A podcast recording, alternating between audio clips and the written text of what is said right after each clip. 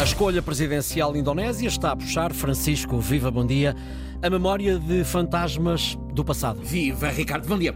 Quem nos anos 80 e 90 do século XX já acompanhava o que se passava e seguia as notícias. Lembra-se que os portugueses boicotavam então os produtos oriundos da Indonésia. Era um protesto pela brutal invasão de Timor-Leste em 1975, uma ocupação que se prolongou por 24 anos, com atroz repressão. Há um episódio que foi visto pelo mundo e que mudou o estado das coisas: o massacre no cemitério de Santa Cruz, nessa tarde, mais de 200 mortos. A ocupação indonésia terminou porque os timorenses puderam, em referendo em 99, escolher a independência foi um referendo conquistado pela persistência da diplomacia portuguesa, com a valente resistência de tantos timorenses, mas para que a Indonésia aceitasse o referendo e a retirada de Timor também contou o fim de 32 anos de ditadura Suarto em Jakarta. No final dessa década de 90, a dura crise financeira asiática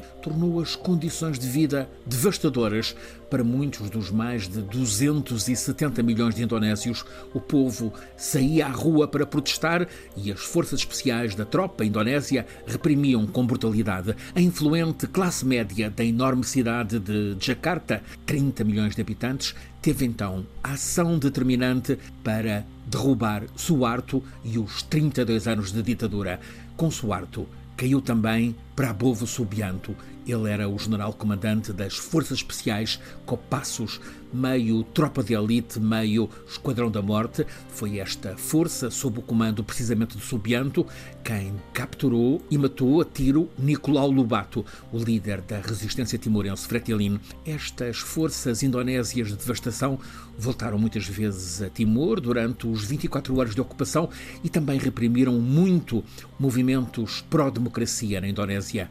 Mas a liberdade veio a impor-se e em 98 começou a transição democrática. Primeiro, cinco meses de presidência a Bibi, depois quase dois anos com Wahid e a seguir, a partir de 2001, consolidação democrática na Indonésia com Megawatt e Sukarno Putri.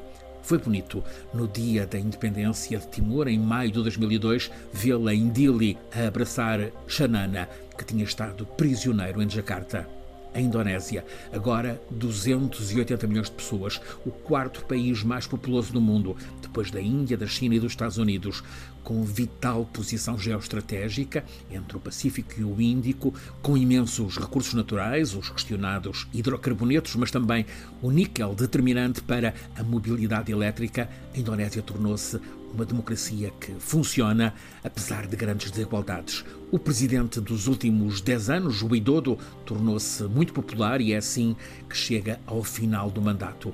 Os indonésios votaram ontem a sucessão e no país onde uma em cada duas pessoas tem menos de 40 anos de idade, o povo escolheu o retorno da personalidade que se distinguiu como sinistra.